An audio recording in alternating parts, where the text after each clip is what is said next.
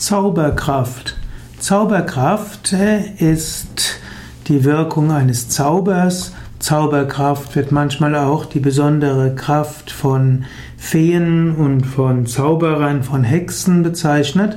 Im Glauben von Naturvölkern gibt es außergewöhnliche Fähigkeiten und Kräfte. Zauberkraft ist auch die Ausstrahlung, die magische Kraft, die Magie. Und gar nicht mal selten wird in indologischen Übersetzungen Anfang des 20. und Ende des 19. Jahrhunderts Siddhi oder auch Mantra Shakti mit Zauberkraft übersetzt.